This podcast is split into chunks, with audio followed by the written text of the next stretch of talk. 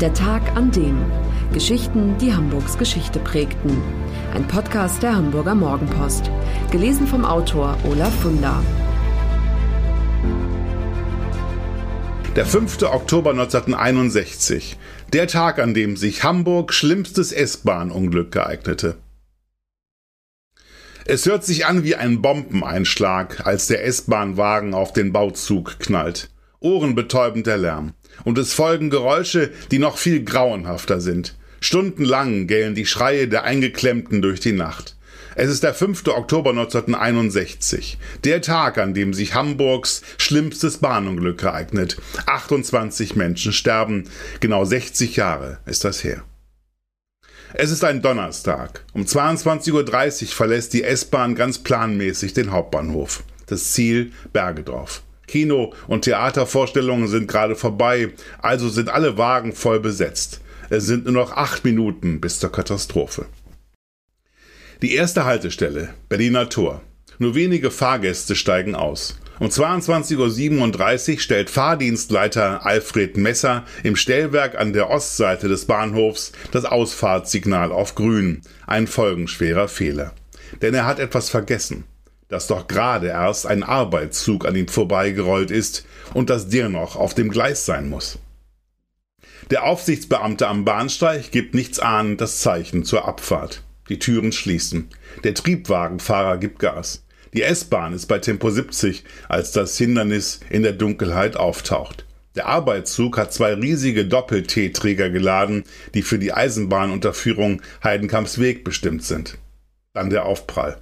Der Zugführer ist sofort tot. Und viele Passagiere auch, denn die beiden Doppel-T-Träger spießen den ersten Waggon regelrecht auf. Sie dringen 13 Meter tief in den Wagen ein, reißen alles mit nach hinten. Die Sitze, den Fußboden, die Wände, die Menschen. Der Unglücksort, die Brücke über dem Mittelkanal, ganz in der Nähe der Wendenstraße in Hammerbrook. Passanten klettern die zwölf Meter hohe Böschung des Bahndands hinauf. Dort bietet sich ihnen ein grauenvoller Anblick. Aus den Fenstern hängen verstümmelte Menschen, an vielen Stellen tropft Blut auf den Schotter, dazu die Schreie der Schwerverletzten, die hinter den Trägern eingeklemmt sind. Was folgt, ist einer der größten Hilfseinsätze in der Hamburger Geschichte. Und 30 Minuten nach der Katastrophe sind etliche Streifenwagen, fünf Züge der Feuerwehr, 40 Unfallwagen, sechs Krankenwagen, zwei Großraumkrankenbusse und zwei Leichenwagen an der Unglücksstelle. Hunderte von Zivilisten stellen sich als freiwillige Helfer zur Verfügung. Während Feuerwehrleute und Polizisten verzweifelt versuchen, die Eingeschlossenen zu befreien, irren Verletzte verstört über die Gleise, Menschen rufen weinend nach Angehörigen. Die Helfer können zunächst keine Schweißbrenner einsetzen, weil das die Überlebenden im Zug gefährden würde. Also versuchen sie, die S-Bahn-Wände mit Brecheisen, Hacken und Beilen zu zerschlagen. Immer mehr Verletzte werden geborgen und anschließend von der Eisenbahnbrücke bis runter auf die Straße abgeseilt. Manchmal ist die Lage so kritisch, dass die Ärzte noch vor Ort Arme und Beine amputieren. Der Bahndamm wird zum Operationstisch. Bis gegen drei Uhr sind die Rufe der Eingeklemmten zu hören, dann wird aus dem Schreien ein Wimmern. Irgendwann ist Ruhe, Totenruhe. Bis 5 Uhr dauert der Einsatz der Hilfskräfte. Der letzte Überlebende wird um 4.45 Uhr geborgen, sechs Stunden nach dem Unglück.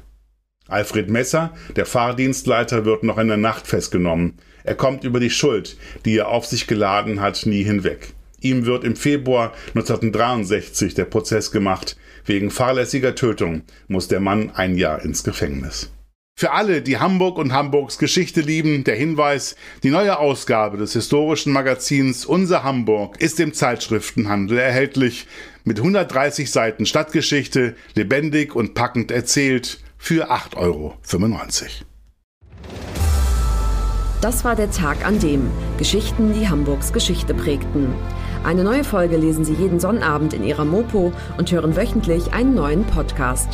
Noch mehr Historisches aus Hamburg, wie zum Beispiel das Buch zu dieser Serie oder die Magazine Unser Hamburg, finden Sie auch online in unserem Mopo-Shop unter www.mopo-shop.de. Halt, Moment, noch nicht abschalten.